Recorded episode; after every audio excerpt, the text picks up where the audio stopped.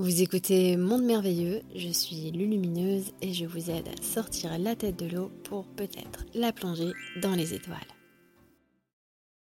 Si la divine présence intérieure est en chacun, pourquoi existe-t-il des êtres plus lumineux que d'autres? Eh bien, parce que l'être qui s'incarne est l'individualisation de la divine présence intérieure, c'est la source individualisée. Mais le sait-il? Est-ce qu'il va s'écouter quand il va prendre des décisions? Déjà, il a pu totalement oublier quelle est son essence.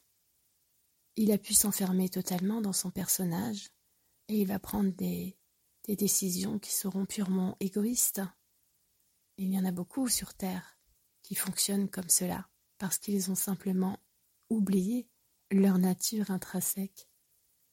Ils ne connaissent pas non plus la grande loi de l'harmonie ils ne savent pas que tout ce qui est dissonant et toutes les créations dissonantes qu'ils vont eux-mêmes faire germer vont leur revenir et qu'ils devront à chaque fois rééquilibrer les dissonances.